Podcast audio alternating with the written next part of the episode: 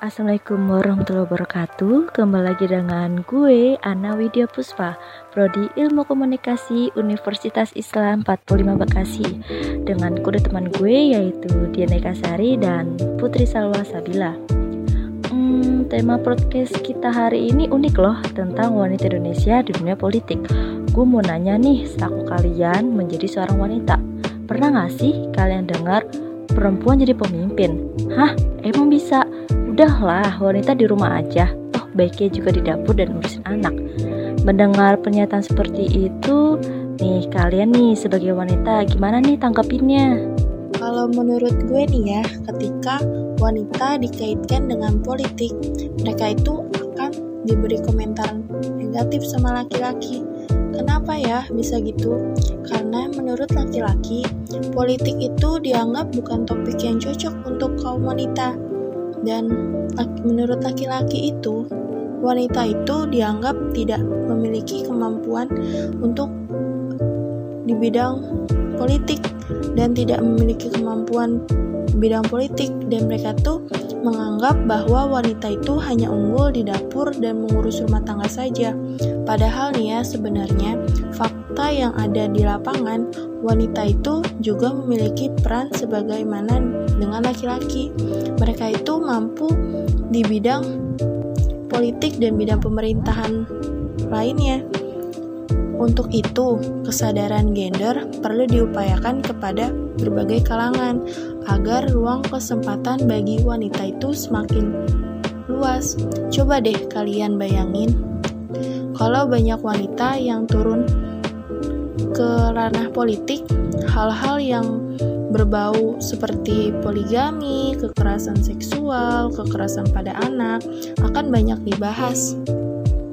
Oh, ya ya ya ya, gue ngerti. Jadi menurut lu wanita bisa membahas kayak gitu juga ya, bukan cuma gosip dan curhat doang ternyata. Bagaimana komentar lu Salwa? Jadi kalau menurut gue keterlibatan wanita dalam dunia politik itu sama pentingnya dengan keterlibatan pria dalam dunia politik dan pemerintahan. Karena kenapa? Dengan memberikan peluang transformasi kepemimpinan kepada wanita dapat uh, menempatkan hal baru dalam agenda politik.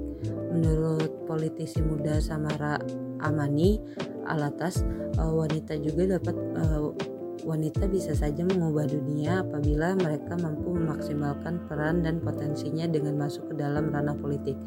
Dan sudah terbukti dong, menurut gue sih sudah terbukti ya dengan adanya uh, wanita mampu membawa perubahan. Contohnya itu seperti Ibu Susi Puji Astuti, mantan Menteri Kelautan kita, dan juga Ibu Tri Risma Harini, uh, yaitu wali kota wanita pertama Surabaya dan dia sudah berhasil menjabat selama dua periode. Menurut gue itu suatu pencapaian yang luar biasa sih. Hmm, ya ya ya ya ya ya. Pertanyaan lagi nih, boleh kan ya? Menurut kalian, seberapa penting sih wanita di dunia politik? Kalau menurut gue nih ya, wanita itu sangat penting di bidang politik. Karena kenapa? Karena itu untuk memberikan pemahaman dan menyatukan persepsi tentang pentingnya pembangunan demokrasi yang sehat, adil, dan realistis terhadap politik itu sendiri. Menurut gue sih penting banget ya untuk wanita bergabung ke dalam dunia politik karena adanya wanita dapat memberikan pandangan lebih untuk kemajuan bersama. Wah, keren keren keren. Baru nih gue, ternyata wanita sangat berpengaruh ya di dunia politik sampai-sampai mampu mengubah satu dunia. Nah, untuk cowok-cowok nih, Jangan remehin wanita ya, karena menurut gue kesetaraan gender perlu diupayakan oleh berbagai pihak, mulai dari kaum wanita itu sendiri yang harus diberikan pemahaman mengenai kesetaraan gender, bahwa wanita memiliki posisi dan hak yang sama berbagai bidang seperti laki-laki.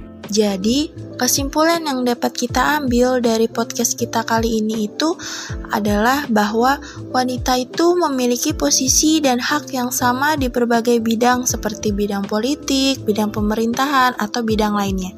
Selain itu, kaum laki-laki pun juga perlu diberikan pemahaman agar mereka itu mampu melakukan upaya untuk mendukung kesetaraan gender. Dan wanita pun juga harus memiliki rasa percaya diri yang kuat terkait kesetaraan gender.